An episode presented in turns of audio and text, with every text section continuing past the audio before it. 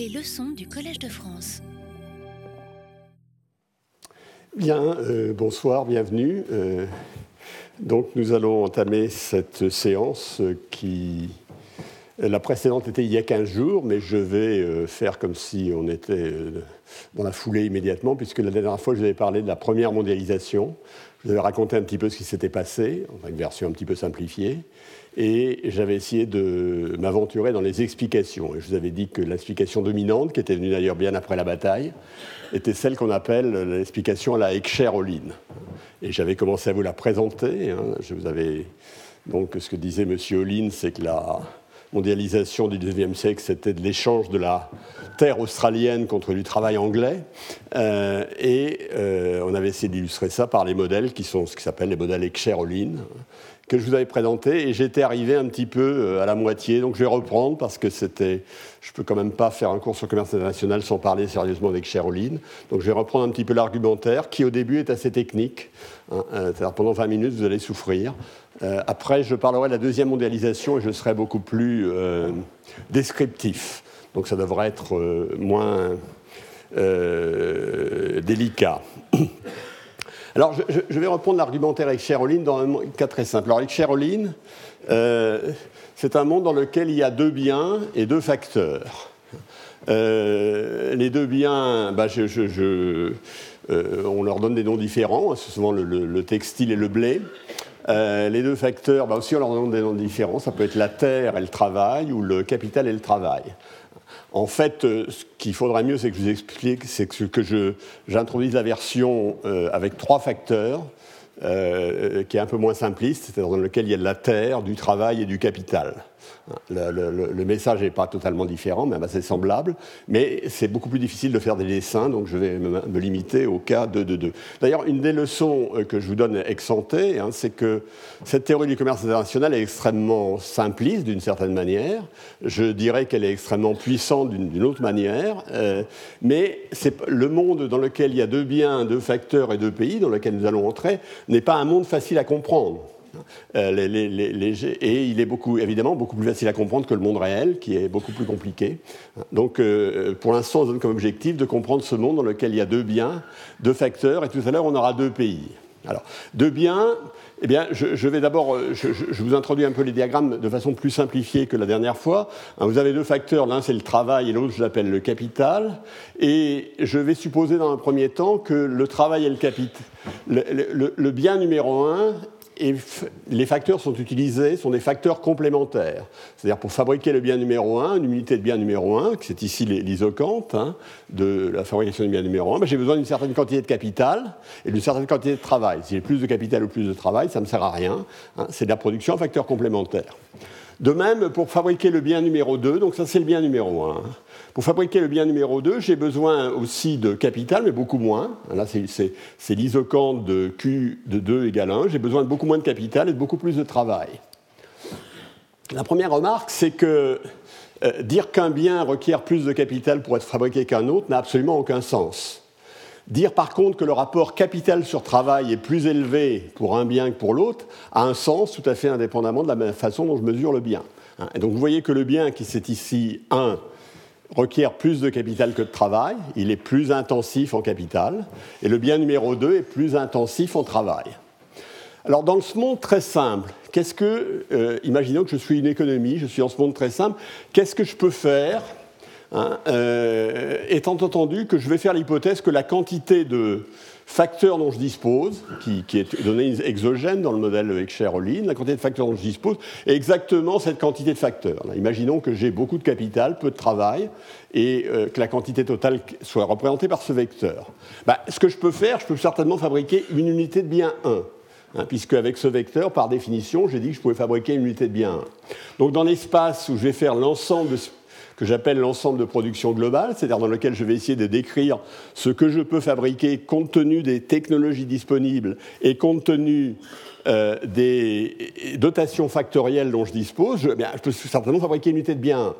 Qu'est-ce que je peux fabriquer en termes d'unité de bien 2 ben, En termes d'unité de bien 2, vous voyez bien qu'il me faut beaucoup moins de capital et euh, plus de travail relativement. La seule, chose que je peux faire, c'est ne pas utiliser tout mon capital, n'utiliser que ceci, et utiliser tout mon travail. Hein. et donc j'aurai une quantité de bien 2 qui est euh, dans la, une quantité de bien 2 qui est euh, mesurée par ce petit segment-là, hein, euh, rapporté à, ce grand segment, puisque avec le grand segment, je peux produire une unité. Donc la quantité de bien 2 que je peux produire est très faible.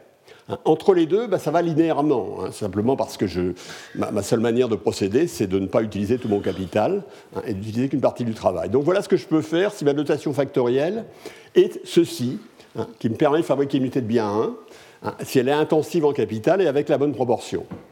Qu'est-ce que je peux faire si maintenant je suis dans un autre pays hein, Là, c'est dans, un pays déterminé, voilà ce que je peux faire. Dans un autre pays, ma dotation factorielle est exactement ceci. C'est exactement là le vecteur que de, de, capital et de travail que j'ai mentionné ici. Qu'est-ce que je peux faire? Ben, Je peux fabriquer une unité de bien 2, par définition. Combien de biens puis-je fabriquer ben, La même chose. Hein. Euh, pour fabriquer du bien, euh, il, me, faut du capital que je n'ai pas. Donc si je mets tout mon capital dans la fabrication de biens, je vais mettre ici. La quantité de biens maximale que je peux fabriquer, elle est relativement faible. Comme la quantité de biens 2 que je pouvais fabriquer tout à l'heure était relativement faible. Donc ce que je peux faire dans cette économie, dans cette nouvelle économie qui est différente, dans laquelle il y a beaucoup moins de facteurs, euh, le ratio capital sur travail est tout à fait différent, ce que je peux faire, c'est ceci. Alors, ceci, si vous étiez là la dernière fois, de vous rappeler une chose, parce que ceci, ça ressemble euh, au diagramme que j'avais donné pour illustrer ce que j'avais appelé l'argumentaire ricardien. L'argumentaire ricardien, c'est que euh, l'échange dépend de l'avantage comparé. Dans ce monde dans lequel le pays A aurait cet ensemble de possibilités de production et le pays B aurait cet ensemble de possibilités de production, alors, ce qui échange indirectement, c'est leur vecteur de notation factorielle, bien entendu. Hein. Eh bien, ce qui se passerait, c'est ce qui est prédit par Ricardo. Euh, je suis dans le cas où l'argumentaire de Ricardo joue et où l'argumentaire que j'appelle de l'avantage comparé, qui conduit à la spécialisation du pays 1 dans ce bien et de spécialisation du pays, pardon, du pays A dans le bien 1 et du pays B dans le bien 2. Alors là, c'est je, vais continuer maintenant. La dernière fois, on avait vu que si on veut comprendre ce qui se passe dans ce monde très simple, il faut comprendre ce qui se passe dans le diagramme de l'espace des prix des facteurs. C'est-à-dire qu'on va changer de, référentiel. On va se mettre dans un graphique ici, petit r, c'est la rémunération du capital, W, c'est la rémunération du travail, c'est le salaire.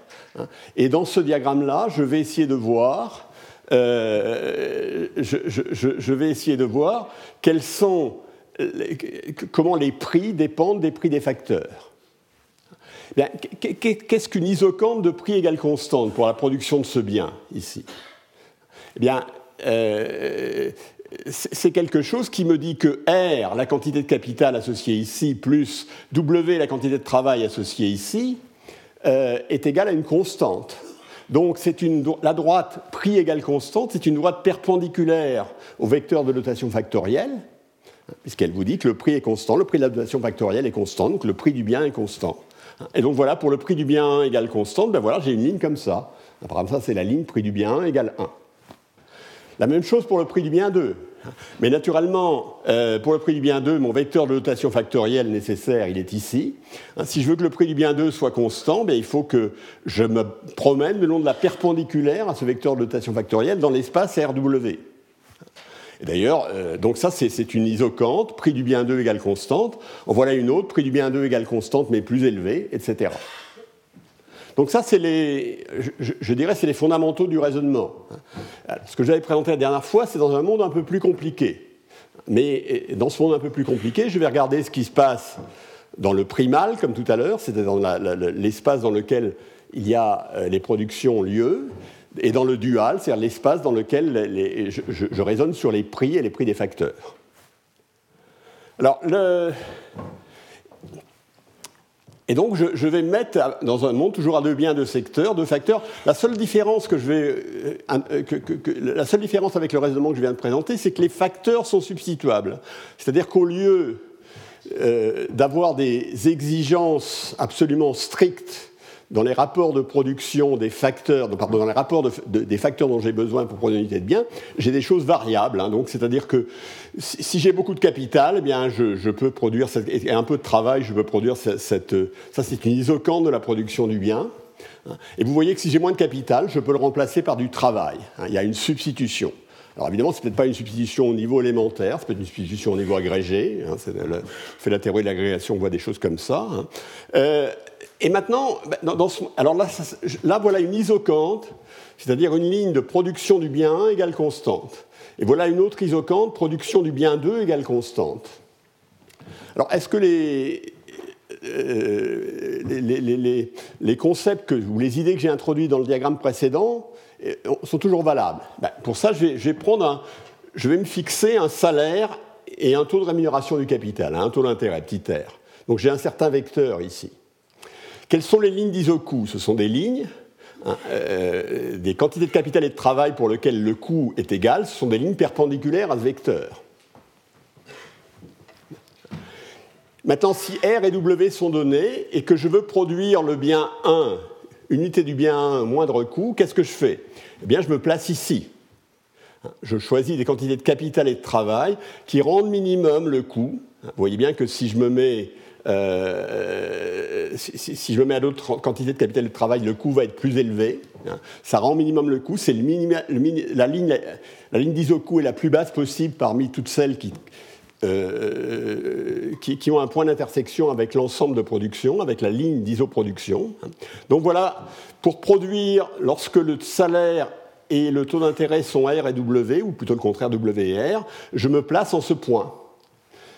Qu'est-ce que je fais si je veux produire le bien 2 eh bien, Si je veux produire le bien 2, je regarde la ligne d'iso-coût pour le même euh, le même vecteur RW, pour le même vecteur de prix des facteurs, hein, eh bien, je vais me placer ici.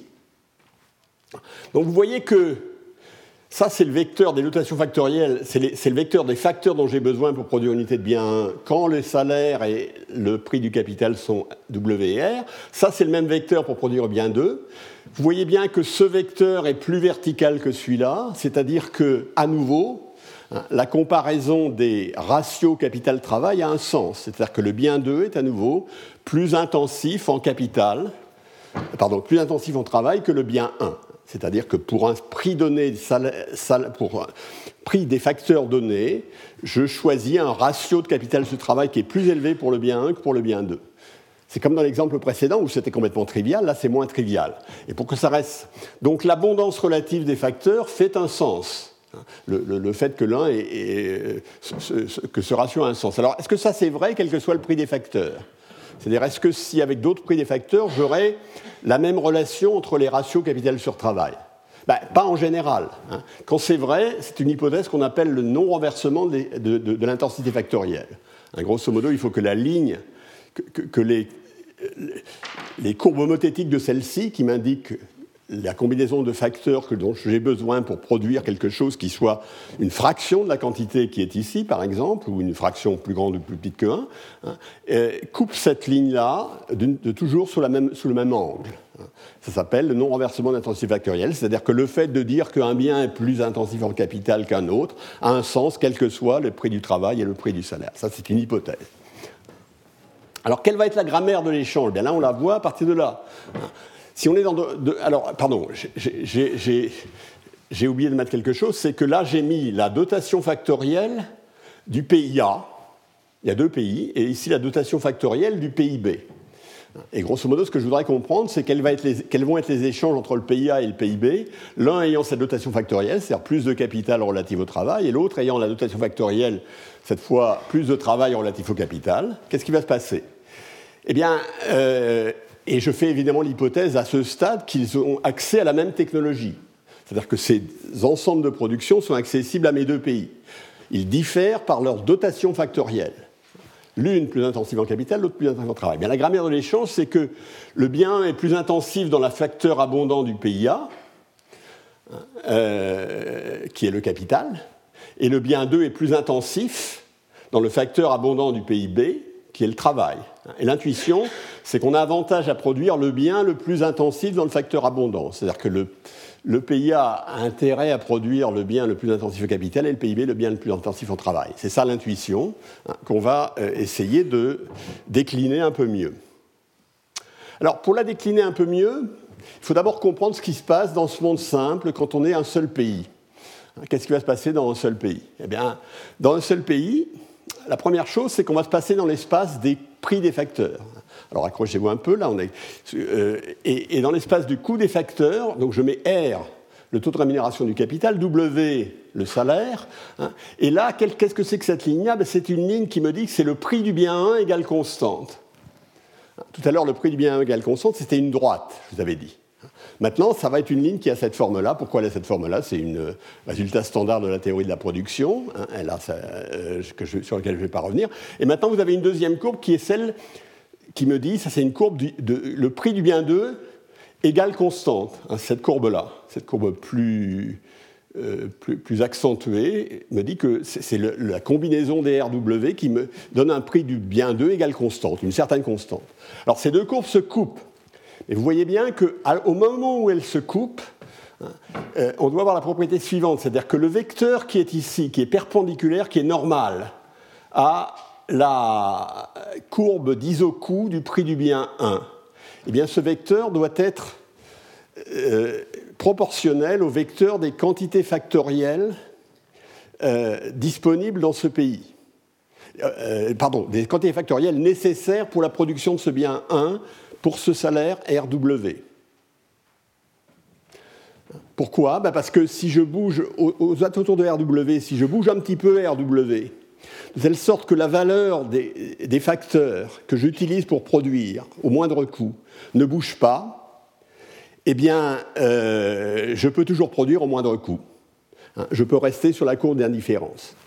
Donc ce point, ce vecteur-là, ici, c'est un vecteur qui est collinéaire au vecteur des facteurs dont j'ai besoin pour produire du bien 1 de façon optimale lorsque le couple de prix est W et R.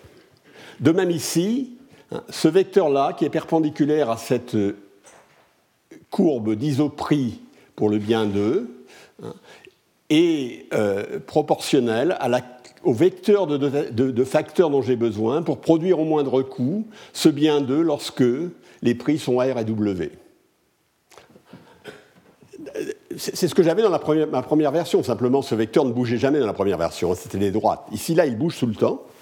Il bouge tout le temps pour les raisons euh, que, j'ai indiquées tout à l'heure. Hein. Et euh, le cône qui est placé ici, alors vous voyez bien ici que le bien 1 Hein, est plus intensif en capital, puisque le vecteur que je mets ici, ces composantes, c'est quantité de travail, une quantité de capital, hein, c'est ce dont j'ai besoin pour produire de bien. Donc ce bien est plus intensif en capital, le vecteur perpendiculaire est plus vertical, et ce bien 2 est plus intensif en travail parce que le vecteur perpendiculaire requiert moins de travail, m'indique qu'il faut moins de travail.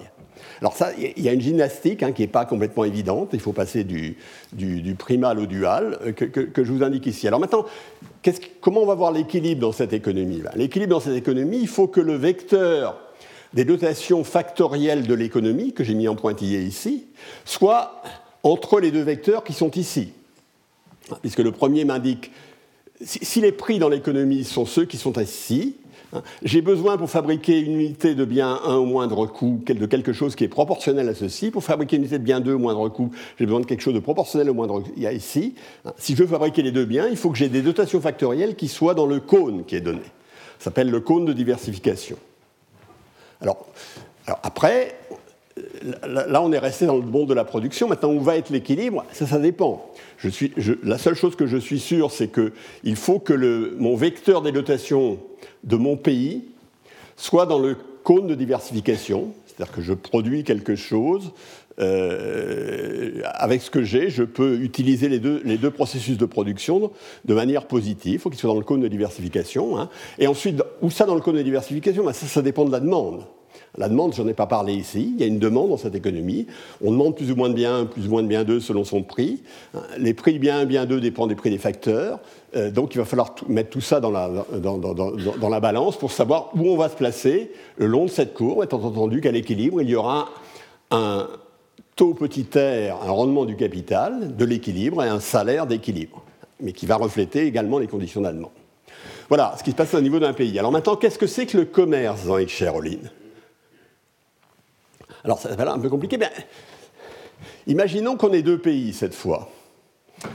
On a deux pays et euh, je vais imaginer provisoirement qu'il y a mobilité des facteurs, c'est-à-dire que tout le monde vient dans le même pays. Je suis comme dans l'économie tout à l'heure. Elle a accès aux mêmes technologies que l'économie de tout à l'heure.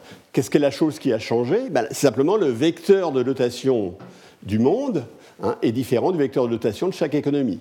Donc, j'aurais, alors évidemment, euh, euh, à l'équilibre du monde, dans lequel, si j'avais mobilité des facteurs, j'aurais le cône de diversification qui sera là, hein, qui à nouveau est endogène, hein, c'est quelque chose qui est déterminé à l'équilibre, le cône de diversification, sa position exacte est déterminée à l'équilibre, et la dotation mondiale en facteurs doit être dans le cône de diversification.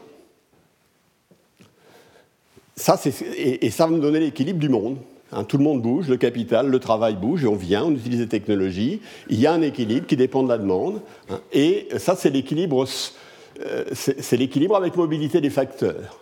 Alors, est-ce que cet équilibre peut être obtenu sans mobilité des facteurs Cet équilibre-là? Ben, Il est facile de voir. La réponse est très simple. Oui. Si les vecteurs de dotation factorielle de chacun des pays, qu'est-ce que c'est la dotation factorielle du monde? C'est la un vecteur de dotation factorielle, ça vous dit combien de capital et de travail vous avez dans le monde? C'est la somme de, de, deux vecteurs de dotation factorielle de chacun des pays. Combien de capital et de travail vous avez dans chacun des pays? Ben voilà, ça c'est ce que vous avez dans le premier pays, ça c'est ce que vous avez dans le second pays, ce que vous avez dans le monde. Ici, le vecteur de la somme des les vecteurs de notation factorielle de chacun des pays sont dans le cône de diversification de l'équilibre avec mobilité. Ben, c'est aussi l'équilibre sans mobilité. Euh, alors ça, qu'est-ce que c'est?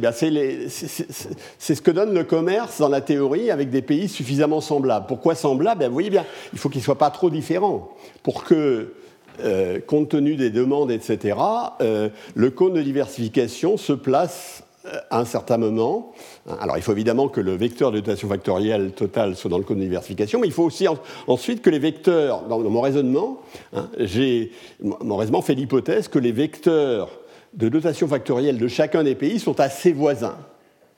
Donc ça suggère que ça, c'est l'optimum, c'est l'équilibre sans mobilité. Euh, il n'y a pas besoin de bouger ici, on peut le faire en répartissant la production entre les pays, euh, dans le cas où les dotations sont assez semblables. Alors à ce moment-là, le commerce égalise le prix des facteurs. C'est la première version avec Cheroline. Le commerce égalise le prix des facteurs dans ce cas-là. Alors, est-ce que. Maintenant, ça pose beaucoup de questions. Euh, comme il égalise le prix des facteurs, c'est un optimum. Là, comme c'est aussi l'équilibre de l'économie avec mobilité, où tous les facteurs seraient au même endroit, hein, il est efficace au sens de Pareto, d'après les grands résultats de l'économie du bien-être. Ça veut dire qu'on ne peut pas faire mieux, on ne peut pas améliorer le bien-être de quiconque, d'une personne dans la société sans le diminuer. Euh, est-ce que, naturellement, est-ce qu'il est mutuellement avantageux? C'est-à-dire, est-ce qu'il est mieux pour chacun des pays? C'est une autre, question. Euh, est-ce qu'il est mieux pour chacun des participants dans chacun des pays? C'est encore une autre question. Euh, la seule chose qu'on sait, c'est que on peut faire des transferts entre pays et entre agents qui rendraient tout le monde, qui, qui feraient que tout le monde serait mieux qu'en autarcie. Ça, c'est sûr. Euh, et en fait, dans ce cas-là, euh, parce qu'il n'y a pas. Les perdants peuvent être compensés par les gagnants. En fait, dans, dans, le monde où je suis, où il a pas le, capital n'est pas mobile, hein, après, si on passe de l'autarcie à l'équilibre, il y a des gagnants et des perdants. Mais dans chacun des pays, les gagnants, il peut y avoir des gagnants et des perdants. Euh, en général, il y aura des gagnants et des perdants par ailleurs. Euh, mais les gagnants peuvent compenser les perdants à l'intérieur de chaque pays. C'est-à-dire sans transfert, ce n'est pas les travailleurs chinois qui vont, travailler, qui vont compenser les travailleurs euh, européens, hein, mais c'est entre, dans chacun des pays. Donc dans ce monde-là, c'est vrai. C'est pas trop hard. Alors, j'ai encore un petit effort, hein, encore trois transparents. Alors là, je montre simplement la logique de ce qui est euh, ici. Hein. Ici, euh, euh, là j'ai la production du bien, la production du bien 2, hein. et là j'ai ce que peut faire ce que peut faire le pays qui. alors, le, bien est intensif en capital. ce que peut faire le pays qui est, qui, a des dotations factorielles abondantes en capital, ben voilà, c'est par ici. Ça, c'est ce que peut faire le pays qui a des dotations factorielles abondantes en travail. Hein, donc, et lui, il produit le, bien 2. Hein. Alors là, c'est le point de spécialisation, c'est-à-dire le pays 1, le pays A produit du bien 1, le pays B, euh, le pays B ici produit du bien 2. Voilà ce qu'on peut produire euh, dans le monde s'il y a spécialisation. Hein. Et dans ce monde où les pays sont suffisamment semblables, ce que l'on peut produire euh, avec les facteurs immobiles, bien entendu, hein, mais euh, ce que l'on peut produire dans le monde, ce qu'un planificateur euh, bienveillant et omnipotent pourrait, faire produire, c'est cet ensemble, est, limité par cet ensemble que vous avez ici. Alors comment je construis cet ensemble? Par exemple, le point qui est là, c'est la somme de la, c'est la somme de la production de biens 1 si le PA produit du bien 1 et du bien 1 si le PIB produit du bien 1. Hein. Euh, par contre, des points qui sont ici sont des points qui correspondent à des productions dans chacun des pays. Par dans le pays B, c'est une production qui est ici, dans le pays A, c'est une production ici. Hein. Il y a le même système de prix implicite, et donc ça conduit à une zone qui est ici. Cette zone domine la spécialisation. Vous êtes dans un monde où, si les gens échangent avec des facteurs immobiles, il y a toute une zone qui est dominée, où la spécialisation euh, euh, que j'avais indiqué est dominé. Et donc ce qu'on peut faire dans le monde, c'est ceci. Alors qu'est-ce qui va se passer dans le monde maintenant euh, avec facteur immobile ben, Ça peut être n'importe quoi sur la frontière. Ça, ça dépend des préférences. Ça peut être quelque chose ici. Et dans ce cas, que c'est ici ou ici, il y aura égalisation du prix des facteurs. Ou ça peut être quelque chose ici. Ça peut, si le monde aime beaucoup le bien d'eux, hein, ex post, il se peut que malgré tout, le PIB a intérêt à spécialiser dans le bien d'eux et euh, il n'y aura, pas de, et, il aura pas égalisation du prix des facteurs. Donc ça, c'est un peu la vue de l'ensemble du monde, c'est un peu ce qui, un peu ce qui se passe à nous amener dans, probablement dans cette zone-là. Il est plausible qu'on aille dans cette zone-là si on est dans ce monde-là. Alors maintenant, on va revenir au cas. Alors le problème, c'est que c'est pas ce que dit ce c'est pas essentiellement ça. Ce qui disait l'intéressant pour le 19e siècle, c'est que ça conduit à l'égalisation du prix des facteurs ou à la spécialisation. Que donc les forces, c'est soit égalisation du prix des facteurs, soit spécialisation. Hein. Alors là, je vous, ai fait un diagramme qui est un peu métaphorique, hein, parce que je voudrais l'appliquer à, l'Australie et à la Grande-Bretagne, dont je fais fabriquer du blé euh, et on peut fabriquer du blé ou du textile. Hein. Si vous fabriquez du blé, alors là, je, mets dans l'espace grand R W. W, c'est le salaire. Grand R, c'est la rente foncière. Là, je triche un peu parce qu'il me faudrait vraiment trois biens pour expliquer l'affaire. Hein. Euh, si je veux expliquer ce qui se passe entre la Grande-Bretagne et l'Australie, il me faut évidemment la terre, c'est important. Il me faut évidemment euh, le travail, c'est important. Il m'en faudra probablement plusieurs catégories, mais enfin une seule, ça irait. Et puis, il me faut évidemment le capital. Et là, je, fais l'hypothèse que j'en ai que deux, qui sont la, terre et euh, le travail. Donc, en particulier, euh, pour produire euh, du textile, je, dis que j'ai besoin de terre, ce qui ne paraît pas d'une grande évidence. J'ai besoin d'un tout petit peu de terre, mais moins que ce que je raconte ici. Hein. Alors, quelle est, ma... Alors maintenant, je, vais regarder. Je suppose que l'Australie et l'Angleterre ont les mêmes technologies. Et je mets dans l'espace grand W de la rente foncière, c'est le prix de la terre, hein, et du prix du travail, W. Alors cette courbe-là, voilà, ça c'est la euh, courbe prix du blé égale constante. Et cette courbe-là, ça c'est la courbe prix du textile égale constante. L'Australie, euh, les biens qui sont produits sont le blé d'une part, produit agricole, et le textile d'autre part. Alors je vais mettre en ce point-là. Ce point-là, je vais dire, c'est le point d'autarcie de l'Angleterre. Pourquoi? La rente foncière est très élevée et le salaire est bas. Alors en fait, si les, ouvriers anglais étaient plus productifs, le fait qu'ils soient bas, ce serait le salaire, euh, je pourrais multiplier par quelque chose. Hein, pas, il ne faut pas le prendre au sens strict du terme. Le salaire est bas. Alors je dis pourquoi c'est le Tarsi pour l'Angleterre Bien parce que vous voyez que, d'abord, si je me mets en ce point-là, euh, vous, voyez que ce vecteur-là, qui est perpendiculaire à la ligne d'isocoup du blé hein, euh, est plus intensif en terre que ce vecteur qui est perpendiculaire à la ligne d'isocoup du textile, hein, qui est plus intensif en travail. Hein. Vous voyez, cette ligne-là est plus verticale que cette ligne-là. Euh, et donc, euh, la dotation d'Angleterre, c'est ce vecteur-là. Et ce vecteur-là, il y a peu de terre. Vous voyez que c'est un vecteur où il y a peu de terre. Il est, très, et il y a beaucoup de travail. Et à l'autarcie, évidemment, il doit être dans le cône de diversification. Donc ça, c'est l'autarcie pour l'Angleterre. Un prix élevé de la terre, un prix relativement faible pour le travail, qui reflète le fait que l'Angleterre ait peu de terre et beaucoup de travail. Alors ce serait mieux avec le capital, hein, en l'occurrence. Maintenant, où est l'autarcie pour l'Australie? Ben, L'autarcie pour l'Australie est par ici. Euh, par ici, qu'est-ce que c'est? Ben, Le prix du blé est égal à 1, ça c'est ma, euh, normalisation, il n'y a absolument aucun problème. Hein. Et le prix du textile, là, est beaucoup plus élevé. Hein, vous voyez, j'ai une courbe, une isocoup du prix du textile qui est beaucoup plus élevé. Au point d'intersection, vous voyez que grand R est faible, le, la rente foncière est faible, et W est très élevé parce que j'ai peu de travail, hein, j'ai peu de salaire, donc W est très élevé. Alors maintenant, la dotation, le vecteur de dotation d'Australie, c'est le vecteur bleu qui est ici. Ça, c'est le vecteur de dotation d'Australie. Et vous voyez bien qu'il est dans le cône de diversification. Alors, d'abord, c'est un vecteur qui est très vertical, c'est-à-dire que l'Australie a beaucoup de terre et peu de travail. Et il est dans le cône de diversification, puisque ici, la perpendiculaire euh, à l'isocoup du blé, c'est ça, et la perpendiculaire à l'isocoup du textile, c'est ça. Hein. Évidemment, la, perpendiculaire à l'isocoup du blé, qui est le vecteur nécessaire pour produire une unité de blé dans ces conditions, euh, implique beaucoup plus de terre que, de travail.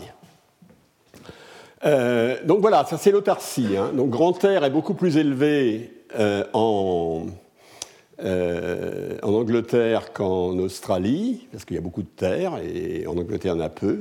Qu'est-ce qu'elle va être l'équilibre de spécialisation? Ben, L'équilibre de spécialisation, je prétends que ça va être ceci, c'est-à-dire que l'Angleterre va produire uniquement du textile. Donc l'Angleterre, le, RW va venir ici.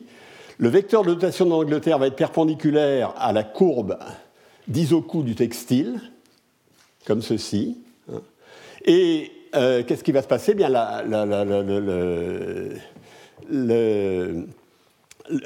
l'Australie vient de produire que du blé, c'est-à-dire qu'on va se placer ici. Hein. Donc la dotation factorielle de l'Australie est ici, elle est perpendiculaire à la courbe d'isocoup du blé. Donc ça, c'est un, un, équilibre dans chacun des pays, hein, puisque euh, si je ne produis que du blé avec ce salaire RW, euh, eh bien, j'utilise toute ma dotation factorielle. De même là, si je ne produis, euh, pardon, si je ne produis que, que du blé, c'était que du textile, c'était ici. Si je ne produis que du blé avec ce, ce RW, je vais, je vais m'en tirer exactement. Hein, je vais utiliser toute ma dotation factorielle. Donc, je suis dans un monde dans lequel l'Australie produit du blé L'Angleterre produit du textile. Qu'est-ce qui s'est passé entre l'autarcie Vous voyez que la rente foncière en Angleterre a été divisée par deux, conforme aux données empiriques. J'ai essayé de tricher un peu pour que ça ressemble aux données empiriques. Hein. Euh, et la rente foncière, maintenant, la rente foncière en Australie, là vous voyez, elle était très faible, là elle devient, elle vient ici, hein, la rente foncière en Australie. Euh, donc elle a été multipliée à peu près par 3 dans mon graphique. Dans la réalité du 19e siècle, elle a été multipliée par 5. Donc je n'ai pas tout à fait réussi à reproduire l'effet empirique, euh, mais euh, ça va dans le bon sens. Et ça, c'est un petit peu la logique avec Cheroline, c'est un peu ce que racontait Cheroline, hein, euh, quand j'ai essayé de, l'appliquer de façon un petit peu trop sommaire hein, à la relation entre l'Angleterre et l'Australie, ce serait plutôt d'ailleurs entre l'Europe et l'Australie, puisque le, le, textile n'est pas uniquement en Angleterre, etc. Je ne vais pas entrer dans les détails. Simplement, la deuxième partie du message avec Cheroline, c'est euh, euh, le commerce conduit à la spécialisation. Et les pays se spécialisent dans la production du bien pour lequel, euh, pour lequel, dans lequel leur facteur abondant est le plus intensif. Toujours difficile à dire, mais ça, ça, fait ça. Alors qu'est-ce qui se passe maintenant au niveau du monde? Ben voilà, Au niveau du monde, hein, l'Angleterre et l'Australie ça, c'est l'Angleterre, elle peut faire beaucoup de textile, mais pas beaucoup de, pas beaucoup de blé. Hein. et l'Australie peut faire beaucoup de blé, pas beaucoup de textile. Leur ensemble de production sont très différents. Donc, ce que peut faire le monde, c'est marqué ici. Dans ce que peut faire le monde, la spécialisation est un point efficace. Alors, est-ce que l'équilibre du monde, ça va, être de se placer ici, comme je l'ai dit tout à l'heure, hein, c'est mon diagramme, ou est-ce qu'il va être de se placer ici ou de se placer ici? Je, je n'en sais rien. Ça dépend évidemment des demandes relatives de chacun des biens. Qui, la demande des biens, euh, étant à l'arrière-plan de la demande des facteurs. Alors vous allez, ah, non, vous allez arrêter de souffrir. Je vais pas. on, souffre encore pendant une diapositive, hein, euh, et après ce sera. Après, je parlerai de choses que je connais pas, donc ce sera beaucoup plus agréable.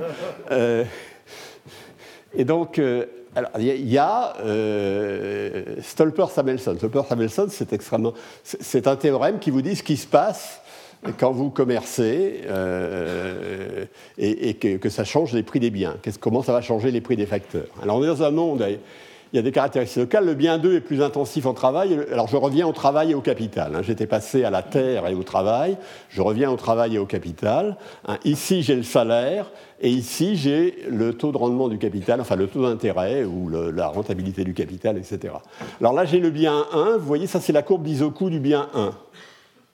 Et ici, j'ai la courbe d'Isoku, alors j'aurais dû la mettre un peu plus, euh, elle, est, pratiquement rectiligne, je voulais pas, c'est par paresse que je l'ai mise pratiquement rectiligne, parce qu'elle ne devrait pas recouper l'autre, hein, euh, qui, qui, voyez-vous, est plus pentue. Hein. Donc ça veut dire, si vous vous mettez en ce point-là, hein, le bien 1, et si vous regardez le vecteur perpendiculaire, et que vous interprétez le vecteur perpendiculaire comme le vecteur des quantités de facteurs dont vous avez besoin pour produire au moindre coût lorsque les prix sont R et W euh, le bien 1, eh vous voyez que celui-ci est comme ceci et celui-ci est plus comme ceci, c'est-à-dire que le bien 2, hein, euh, le bien 1 est plus intensif en capital, sa normale est plus verticale et le bien 2 est plus intensif en travail. Hein, sa normale, la normale à la courbe d'Isoku est plus horizontale ce que j'ai dit tout à l'heure. Alors il faut, s'y plonger un peu, c'est pas complètement trivial, mais on arrive à se persuader que c'est juste. Hein. Et maintenant, je vais me demander qu'est-ce qui va se passer si j'augmente le prix du bien 2. Le prix du bien 2, initialement, il est là, et je le fais passer ici. le prix du bien 2 augmente parce qu'il y a plus de demandes pour le bien 2. Le prix relatif, il s'agit du prix relatif, le prix du bien 1 est, constant dans mon effet, mais c'est simplement une question de normalisation. Eh bien, je viens ici. Qu'est-ce qui se passe quand je viens ici? Bien, vous voyez que le, prix a augmenté de combien? Bah, Je peux mesurer de combien il a augmenté en regardant la longueur qui est. Vous voyez, en regardant les courbes d'Isoku. La, première courbe d'Isoku coupe cette droite ici, la deuxième courbe d'Isoku coupe cette droite, la même droite ici. Hein. Donc l'augmentation du prix du bien, ça a été ceci. Hein, elle est, elle, est, euh, elle est, visualisée par ce segment. Hein, elle est proportionnelle à ce segment, d'une certaine manière. Quelle était l'augmentation du prix des facteurs? Eh Bien, Le salaire a augmenté de cette valeur qui est ici à la valeur qui est ici. C'est-à-dire beaucoup plus. Ça, c'est le théorème de Solper-Samuelson. Hein. Quand le prix d'un bien augmente, le pouvoir d'achat du facteur le plus intensif en ce bien s'accroît. C'est-à-dire si le prix du bien intensif en travail augmente, le pouvoir d'achat du salaire s'accroît plus que proportionnellement. C'est donc un théorème sur les effets distributifs. Euh, et donc, et par ailleurs, il est vrai aussi que l'intensité de ce facteur décroît, mais ça c'est à peu près trivial. Euh, évidemment, c'est un, c'est un théorème qui vaut dans un monde à deux biens, naturellement, mais euh, qui, indique pourquoi les effets distributifs ne sont pas mineurs. Et pourquoi ils ne sont pas mineurs, même dans le cas d'égalisation du prix des facteurs. Il vaut aussi dans le cas d'égalisation du prix des facteurs, ce théorème. Donc le commerce, dans la mesure où il modifie les prix des biens, va aussi modifier les rémunérations relatives des facteurs, hein, dans ce monde où les technologies sont les mêmes dans les deux pays, hein, va modifier de façon très significative. Et donc, il y a des gagnants et des perdants. Hein. La terre est gagnante en Australie, le travail en Grande-Bretagne. Euh, et là, j'ai indiqué le, résultat. Alors, alors c'est vraiment au cœur de la vision Excheroline du monde. Hein. Je vais revenir tout à l'heure. Euh, et euh, maintenant, on va passer à des choses dans lesquelles il n'y aura plus, il y aura plus d'équations, hein, donc je, vous rassure. Et on est, on, est, on est quand même à peine à la moitié, enfin on est juste à la moitié, donc vous aurez encore le je, vous aurez le temps de vous, de vous relaxer. Alors qu'est-ce que c'est le retour sur le message et ses limites? Alors d'abord le message, c'est un message qui est issu de la réflexion sur la première mondialisation. Je vous avais dit, euh, les gens ont vécu dans le monde de la première mondialisation sans bien se rendre compte de ce qui se passait. Ou plutôt, les gens dans le monde réel se rendaient assez bien compte. Si vous regardez les débats, en fait, les débats intellectuels, les gens s'en comprennent. Mais les économistes, non. Les, économistes ont, commencé à faire une théorie de la première mondialisation qui tienne la route euh, avec Excheroline, et c'est 1920. Alors, donc c'est un message à la fois relativement sophistiqué et fort, et euh, malgré tout, il n'est pas si simple que ça. C'est relativement complexe. Hein. Comprendre ce monde à deux biens, deux facteurs, deux pays, c'est pas si simple que ça. Et encore, on n'est pas allé trop loin parce qu'on n'a pas trop regardé la demande. Donc, il y a plein d'effets qu'on a laissé passer. J'ai mis l'accent sur les effets qu'on peut comprendre facilement. Alors, qu'est-ce qu'il dit ce message eh bien, Il dit des choses sur la nature des gains à l'échange. Je reprends euh, ce que disait Oline dans le texte que je vous avais donné la dernière fois. Hein. L'apparence du commerce, c'est l'échange de biens. La réalité, c'est l'échange des facteurs. Ce qu'on échange, c'est la terre australienne contre le travail anglais. Ça, c'est vraiment le truc. Et donc, le commerce est un substitut à la mobilité des facteurs. Ça, c'est plutôt le message Excher. Euh, alors, soit c'est un substitut parfait, c'est-à-dire qu'il fait la même chose que la mobilité des facteurs, dans le cas où il y a égalisation des prix des facteurs, mais ça, ce n'est vrai que si les pays sont assez semblables. Si les pays ne sont pas assez semblables, ça ne va pas se passer comme ça. Le, substitut va être imparfait, hein, et donc il y aura intuitivement exportation euh, du bien intensif dans le facteur abondant. Dans chaque pays, on va exporter le bien intensif dans le facteur abondant, hein, c'est-à-dire euh, le bien intensif dans le facteur abondant pour l'Angleterre, euh, c'est le textile. Hein, le facteur abondant, c'est le travail. Le bien intensif dans le facteur abondant, c'est le textile. En fait, pour l'Angleterre, on pourrait dire c'est le capital, hein, plutôt que c'est un mélange capital-travail qui joue, mais c'est ça. Et pour l'Australie, pour c'est bien comme ça. Et euh, dans le message, il y a des tendances à la spécialisation. Hein. Le commerce conduit à la spécialisation euh, dès lors qu'il n'est pas entre des pays extrêmement euh, semblables. Deuxième teinture du message, c'est des effets distributifs lourds du commerce. Hein. Ça, c'est quelque chose qui est euh, les économistes n'aiment pas beaucoup Stolper Samuelson parce qu'il met l'accent sur les problèmes distributifs. Les économistes aiment bien penser que l'économie, c'est quelque chose où on peut redistribuer les gains. Hein. Deuxième théorème de l'économie du bien-être. Et, là, c'est un endroit où il y, a, des gains globaux, si on croit la théorie, mais pour les redistribuer, il y a quand même quelques questions. Il y a des gagnants et des perdants, c'est conflictuel. mais les, effets distributifs sont assez bien maîtrisés dans ce monde. leur sens est assez facile à comprendre. Alors il y a des effets volume. Alors en ce qui concerne les effets volume, est-ce qu'ils sont bien déterminés? Ben oui, en cas de spécialisation, ils sont bien déterminés. Hein. L'Angleterre se met à, faire que du textile et l'Australie ne produit que du blé. Les effets volume sont assez clairs. En cas d'égalisation du prix des facteurs, ils ne sont pas du tout bien déterminés. Euh, dans mon petit dessin que j'ai fait là-bas, si j'avais essayé de partir de l'autarcie et voir quels étaient les effets volumes, j'aurais beaucoup souffert, parce que ça dépend vraiment des demandes relatives pour chacun des biens, de, tas de choses compliquées. Donc les effets volumes ne sont pas du tout bien évidés, bien, clairs en cas d'égalisation du prix des facteurs. Euh, alors évidemment, euh, vous allez me dire, c'est un modèle de capacité explicative limitée, ce que je ne vais pas contester. Euh, bah, il y, a deux biens, deux facteurs, c'est peu. J'aurais pu mettre euh, deux biens, trois facteurs, euh, deux pays. Il y a pas mal de choses que je peux faire sans grande difficulté, que, je ne ferai pas aujourd'hui, mais que j'avais l'intention de faire aujourd'hui, mais ça aurait été trop lourd au point de vue analytique. Hein. Je peux mettre du progrès technique, je peux mettre des coûts de transport, je peux mettre des rendements croissants. C'est pas très difficile. Ça ne change pas fondamentalement la nature du message. Bon, les une limitation claire, c'est que les dotations factorielles sont exogènes. Euh, implicitement, je, raisonne à stock de capital donné. Euh, alors que la terre soit, euh, que, le, facteur terre soit en quantité donnée, ça va de soi. Encore que je n'ai absolument pas tenu compte, mais je l'ai mis sur un de mes transparents, je n'ai pas commenté. Je n'ai pas tenu compte du fait que les terres avaient des qualités différentes, qu'il y avait une rente différentielle sur la terre, bien entendu. Et évidemment, je n'ai pas beaucoup de perspectives dynamiques. Et donc, ce que mes limites évidentes, c'est l'explication de la croissance. Ce qui s'est passé au XIXe siècle, il y a eu beaucoup de croissance en Angleterre, eu pas mal de croissance en Europe, il y a eu une certaine croissance aux États-Unis. Il y a des pays qui, ont au contraire euh, complètement euh, périclité, en particulier des, un de pays de la périphérie, euh, comme l'Inde, etc. donc, l'explication de la croissance, c'est pas terrible. Hein. Euh, et puis il y a une, une inadéquation qui, qui, a augmenté, hein, en particulier après la guerre. Euh, Léon Tief a fait des travaux montrant que la, euh, la quantité de capital, euh, les biens importés par les États-Unis étaient plus capital intensifs que ces biens exportés, alors que les États-Unis sont évidemment riches en capital.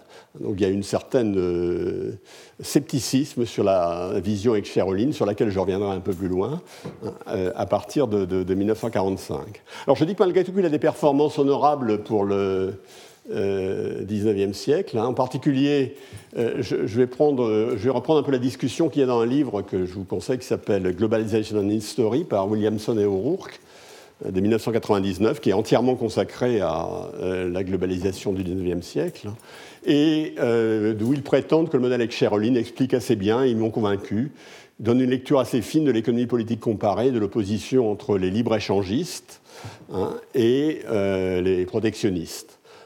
Débat qui a, culminé en France vers les années, mais aussi en, grosso modo, euh, ce débat existait aux États-Unis bien avant, mais en Europe, il est arrivé vers 1880, c'est-à-dire 20 ans après la, le traité Cobden-Chevalier. Et euh, grosso modo, l'Europe continentale est passée au, protectionnisme, mais euh, l'Angleterre, euh, le Danemark et la Hollande sont restés libre-échangistes. Je crois que c'est un peu ce qui s'est passé.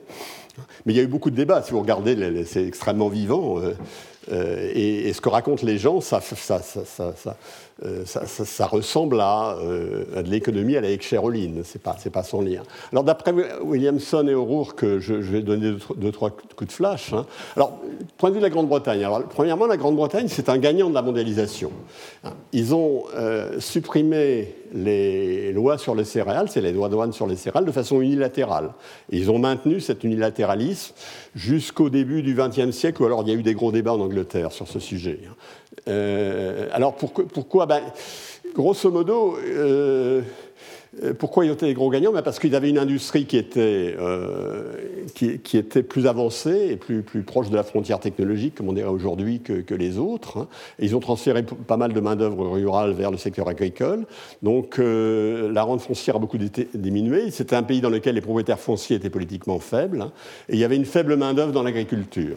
Donc le fait qu'abaisser le prix des produits agricoles soit bon pour les... Euh, euh, bah, soit, bon pour, les travailleurs de l'usine, c'est aussi quelque chose qui allait relativement de soi. Donc il y a peu de doute que, que vous regardiez Cheroline ou, ou, des choses ou autre chose, il y a peu de doute que vous ne parveniez pas à la conclusion que l'Angleterre était gagnante. Mais elle est gagnante aussi dans une logique tout à fait Cheroline. Alors en Allemagne, euh, il y a eu une coalition des propriétaires terriens et de l'industrie qui, vers 1880, a conduit à un retour euh, à un protectionnisme assez accentué, c'est Bismarck. Euh, alors dans l'industrie, il y a des arguments, si vous regardez les choses un peu plus près, il y a des arguments pour dire que les gens ne sont pas homogènes, hein, que, l'industrie lourde était évidemment soumise à une concurrence dans l'Angleterre très forte, mais que pour la, D'autres segments de l'industrie, c'était un peu différent. Donc en fait, cette coalition se divisera. Et ça, c'est aussi, dans la logique avec Cheroline assez bien. Bon, J'avais parlé euh, autrefois des États-Unis, hein, le Sud est exportateur de produits agricoles, libre-échangiste, et le Nord protectionniste. Alors, il faudrait discuter un peu plus, euh, j'y reviendrai peut-être lorsque je parlerai des migrations vers les États-Unis. Alors, qu'est-ce qui s'est passé sur les syndicats? Alors, les syndicats les mouvements socialistes sont en général libre-échangistes. C'était absolument le cas en Angleterre, où les raisons pour lesquelles il l'était étaient tout à fait claires. Hein. Mais avec des variations. Ce n'est pas le cas, par exemple, euh, enfin, avec des variations, je vais parler des États-Unis, euh, qui reflètent les conditions particulières dans une logique assez excheroline. Hein. En particulier, euh, en France, il y a beaucoup d'hésitations. Il faut dire que 51% de la main-d'œuvre est dans l'agriculture. C'est-à-dire que si vous, ne euh, mettez pas de tarif douanier, c'est bon pour les propriétaires fonciers. C'est pas bon pour les propriétaires fonciers, mais c'est pas bon non plus pour les gens employés dans l'agriculture. Et ça, diminue aussi la demande de, euh, ça, diminue la demande dans l'agriculture, ça diminue la demande pour la main-d'œuvre en général. Donc, en fait, si vous regardez le débat politique français au niveau des syndicats et du mouvement socialiste, les gens sont divisés. Et évidemment, c'est vraiment lié à, cette perspective. Et, ceci avant 1892, date des lois Méline. Alors je résiste absolument pas à vous donner cette citation de Jaurès, hein, de mars 1887. Je vous conseille le petit livre d'ailleurs dans lequel... Euh, qui s'intitule euh, Qui a intérêt au protectionnisme, dans lequel sont les interventions de Jaurès à la Chambre sur ce sujet. Hein. Je déclare que je ne suis pas un ennemi du régime protecteur, seulement qu'il faut qu'il soit entouré de certaines mesures de justice sociale. En fait, les, positions de Jaurès sont assez ambiguës parce qu'il euh, dit qu'il ne veut absolument pas favoriser les propriétaires fonciers qui sont déjà assez favorisés, mais qu'il veut aider les, ouvriers agricoles et les ouvriers, et il, euh, est, vraiment incertain sur sa ligne intellectuelle. D'ailleurs, ce qu'il propose est une forme de, euh, sous, des noms très différents, une forme de protection douanière, mais je dépasserai mon, le, temps dont j'ai besoin pour expliquer ça. Alors maintenant, on va passer de la première à la deuxième mondialisation. Il me reste euh, dix minutes, alors je vais aller peut-être vite. Hein. Alors, déterminant comparé, je ne vais peut-être pas comparer. Hein, la deuxième mondialisation a un début timide après la Deuxième Guerre mondiale. C'est tout ça part un peu de 1947. Il y a une accélération après 70-80. Euh, avec une internationalisation des échanges. Euh, alors là, deux épisodes, hein, le, miracle japonais qui part des années 60 et qui culmine vers un peu avant 90, et la, montée en puissance des dragons asiatiques un peu sur la même période. Et puis après 1990, on est vraiment dans l'époque de la mondialisation, c'est-à-dire avec la montée en puissance de la Chine, euh, à partir des années 2000 en particulier. Alors quels sont les déterminants? Ben, C'est la libéralisation du... Premier déterminant, c'est un peu comme au 19e siècle, mais l'importance des déterminants est un peu inverse. Au 19e siècle, il y avait d'abord les transports, et ensuite la libération des échanges. Ici, c'est la libération des échanges qui est à l'origine, hein, avec l'action du GATT, General Agreement on Trade and Tariff, hein, donc ça c'est l'après-guerre et qui conduit à un abaissement concerté et continu des droits de douane. Par exemple, la baisse moyenne doit être de 33% entre 1947 et 1980. Alors, ça doit être les droits de douane sur les. J'ai pas trouvé la référence exacte, je suis pas absolument sûr c'est 80 ou 85. Et, ça doit concerner peut-être les droits de douane des pays qui euh, sont adhérents, qui, étaient participants au GATT. En 2008, les droits de douane moyens euh, dans les pays riches ou moyens sont seulement de 3-4%, c'est-à-dire qu'ils sont devenus résiduels, relativement négligeables, avec des pics dans certains domaines. L'action de l'OMC, qui a succédé euh, dans les années 90 au GATT, hein, qui est le World Trade Organization. Alors pour l'OMC, on peut citer un certain nombre de choses, le Rugberun, euh, le fait que la Chine entre à l'OMC en 2001, et euh, on peut mettre en exergue également un certain nombre d'accords régionaux comme celui de NAFTA. Il y a des débats, il y a, des gens qui disent que l'OMC n'a pas fait grand-chose, c'est-à-dire qu'il a accepté les pays en développement sans leur imposer des conditions très fortes. Je n'ai pas d'opinion. Alors, autre, il y a le progrès des transports, alors évidemment qui sont moins spectaculaires que dans la première euh, mondialisation, mais il y a des progrès du transport aérien, avec la, et puis il y a de la containerisation. Et puis il y a les technologies de l'information, autres, qui sont euh, plus de services échangeables, et ceci renforcé par un accord, cette fois, euh, qui relève de la libéralisation, Information Technology Agreement de 1996. Alors les formes de l'extension du commerce. Le volume alors vous pouvez regarder de plusieurs, directions, de, plusieurs perspectives. Hein. La premièrement, c'est le volume des échanges, hein, en regardant les parts d'import sur le PIB. Il y a un exercice fait par, pour 16 pays, alors qui sont plutôt des pays développés par Madison en 1995, où il calcule les échanges sur le PIB. Euh, pour ces 16 pays, la moyenne était en 1870 de 5,9, en 1913 de 8,2, en 1950 de 5,2, donc on est revenu un peu à 1870, et en 1990 de 13. Donc ça, semble faire un parallèle entre la première mondialisation et celle-ci. En fait, c'est un, peu, euh, trompeur parce que la part des services dans le PIB a beaucoup augmenté. Aujourd'hui, elle n'est pas loin de deux tiers, si j'ai bien compris. Enfin, Pierre-Noël Joureux nous parlera un petit peu de ça tout à l'heure. Euh, et donc, euh, si c'est le cas, 13%, ça correspond en fait à peu près 40% du PIB hors service.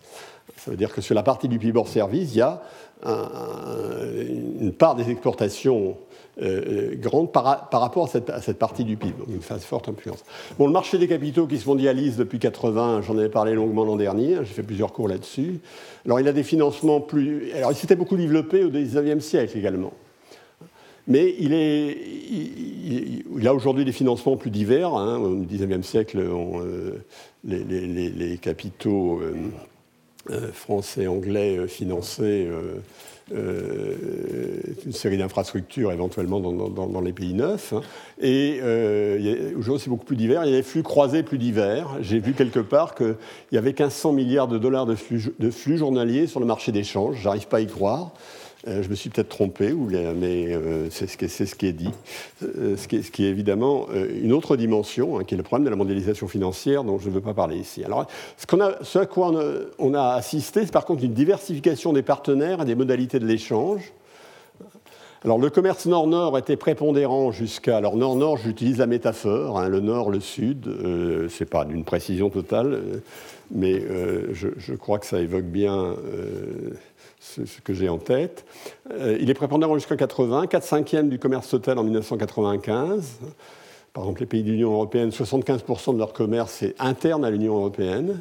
Mais il y a une montée du commerce nord-sud, avec l'exemple de l'Inde et de la Chine, qui en 2008 exportent 25% de leur PIB et 60% de leurs exportations sont vers les pays à haut revenu, ce que j'appelle les, PED ici. Et il y a aussi une croissance, alors ça c'est une nouveauté, sud-sud, la part export des pays à revenus moyens vers les pays à revenus moyens ou faibles est passée à 46%.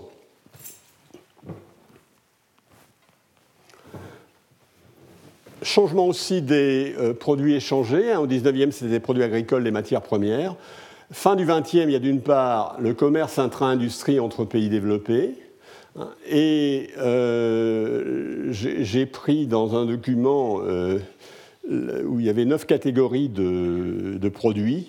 Hein, je ne suis pas tout à fait, je, n'étant pas spécialiste de ça, je, ne suis pas je ne vais pas commenter trop longuement, mais enfin, grosso modo, les, secteurs dans lesquels il y a des exportations nettes positives pour les pays à bas revenus, c'est les agricultures, les matières premières, mais aussi, depuis récemment, les chaussures et le textile, qui sont exportés vers les pays à haut revenu. Pour la Chine et l'Inde, il faut ajouter l'électronique et les autres biens marchands, exportés vers les pays développés. Alors pour les pays à haut revenu, il y a produits chimiques, machines et équipements de transport euh, qui sont positifs. Je vais passer sur les autres faits stylisés. J'en dirai peut-être un mot si j'ai le temps de regarder le. Euh, je, voudrais mettre maintenant l'accent sur ce qui euh, nous touche relativement plus directement, qui va nous ramener avec Cheroline, c'est les échanges nord-sud. Euh, ce qu'il y a de nouveau, hein, c'est qu'aujourd'hui, l'insertion dans le commerce mondial est, une stratégie de développement. C'est une stratégie de Alors, c'est comme l'Angleterre au XIXe siècle, qui, euh, elle avait rompu unilatéralement les lois sur les céréales. Hein. Là, c'est stratégie de développement pour la Chine, etc. évidemment, c'est une rupture avec les stratégies de protection adoptées autrefois, adoptées dans les années 50. mais malgré tout, si vous regardez ce que fait la Chine, les dragons asiatiques, c'est plutôt mercantiliste, au sens qu'on donnait à ce terme dans ce pays ou dans d'autres pays, que libre-échangiste. C'est une assez forte intervention de l'État. C'est vrai pour les dragons, c'est vrai pour la Chine, je ne suis pas le meilleur spécialiste pour en parler. Alors maintenant, le commerce nord-sud. Hein. Alors il est entre délocalisation et dégroupage des taxes, euh, des tâches, pardon. Hein. Et ça, ce, euh, ce que va dire Pierre-Noël Giraud va faire écho à ça euh, de façon beaucoup plus informée que moi. Hein, il y a des problèmes de délocalisation, il y a des problèmes d'un secteur, des délocalisations d'une fonction, je pense au centre d'appel, au centre informatique, et il y a des groupages des taxes, des tâches, pardon, c'est-à-dire l'apparition de segmentation de la production par ce qu'on appelle en anglais offshoring. Ça veut dire que les étages de production intensifs en travail non qualifié sont euh, délocalisés dans des pays à bas salaire. Exemple la Chine, dans lequel vous avez des usines d'assemblage euh, dans lesquelles les gens envoient les composants, on assemble et on, fait revenir ici. On fait revenir dans, les pays développés. juste une question, hein, dans ces cas-là, que mesurent les exportations? Puisque la chose qui compte, c'est la valeur ajoutée entre le moment où j'ai introduit les, produits et le moment où je les ressors. Donc les exportations sont des indicateurs relativement ambigus de, de, l'échange international. Évidemment, euh, la mondialisation du XXIe siècle, le grand dégroupage, point d'interrogation. Hein. Alors, il faut bien voir qu'on va apparaître la firme sans frontières, hein, qui, devient, qui est vraiment un vecteur de la mondialisation. C'est vrai dans la segmentation. Et en fait, les échanges intra-firmes constituent un tiers du commerce mondial. Ça, c'est un point relativement impressionnant. Et derrière, il y a une question essentielle qui est la dissémination du savoir technique. Euh, vecteur, entre guillemets, la firme sans frontières. Euh, je vais passer ça, c'est sur la Chine, mais je n'ai pas le temps de le dire. Ça, montre que la, euh, ça, c'est ce que les Chinois importent comme composants et ce qu'ils exportent. Hein. Donc la part de la valeur ajoutée chinoise a beaucoup augmenté. Ça, c'est ce qui faisait, euh, ça c'est ce qui faisait dans les jouets, euh, et ça ce qui faisait dans, les composants électroniques, je crois, ou dans, les, dans les, ordinateurs. Hein. Et vous voyez que la dynamique de spécialisation est telle qu'ils prennent des positions de plus en plus fortes dans les produits à forte valeur ajoutée. Bon, ceci va nous introduire, alors je, je vais pas, euh, je, vais passer là-dessus, hein, la, question, qu'est-ce qui va se passer dans nos pays? Ce que je vais dire, c'est Euh, je, pourrais donner là-dessus un certain nombre de statistiques. La, question étant celle des effets sur l'inégalité dans le commerce l'inégalité dans le Nord, hein, mais euh, on va en parler tout à l'heure. François Bourguignon en parlera la semaine prochaine de façon beaucoup plus beaucoup plus informé que moi. mais je, termine en disant sur gestion et point Alors, Aksherolil est-il périmé? Ce que je vous ai appelé sur Excheroline, là je vais montrer un modèle, ben, je voudrais dire, il est toujours présent dans l'interprétation, ce que je voudrais dire. Parce qu'il y a deux, il y a, au fond deux interprétations de, la mondialisation, une qui c'est la version pessimiste pour le Nord, hein. euh, ça c'est Excheroline avec égalisation du poids des facteurs, nos salaires seront fixés à Pékin. C'est aussi le titre d'un livre d'un professeur de Harvard il y a quelques années. Euh, il y a la version optimiste pour le Nord, à nouveau. Hein. Au Nord, la production intensive ou progrès technique, ça c'est l'idée de spécialisation. On reprend avec. Et au Sud, les produits intensifs en travail non qualifié. Et tout va pour le mieux dans le meilleur du monde. malheureusement, c'est un argumentaire qui est mis en question par les faits, en particulier par le diagramme que je vous ai donné tout à l'heure. Hein. Alors évidemment, la vérité est intermédiaire, mais où Et naturellement, il faut noter que Cheroline est partiellement dépassé. Euh, bah, pourquoi euh, C'est certainement, il faut faire sortir du 2-2-2 ou 2-3-2, hein, élargir le face-à-face des industries pour inclure la multiplication des biens. Deuxièmement, il faut mettre en avant le rôle des entreprises, beaucoup plus qu'il n'est dans ce modèle simpliste que je vous ai donné, où c'est les secteurs qui sont vraiment les acteurs. Mieux appréhender la logique de l'innovation. Et un pas dans cette direction euh, est fait par ce qu'on appelle la nouvelle théorie du commerce international, que je vous expliquerai en 40 minutes la fois prochaine, ce qui est un peu rapide, mais euh, qui vous donne quand même, j'espère, vous donnera l'essentiel. Hein.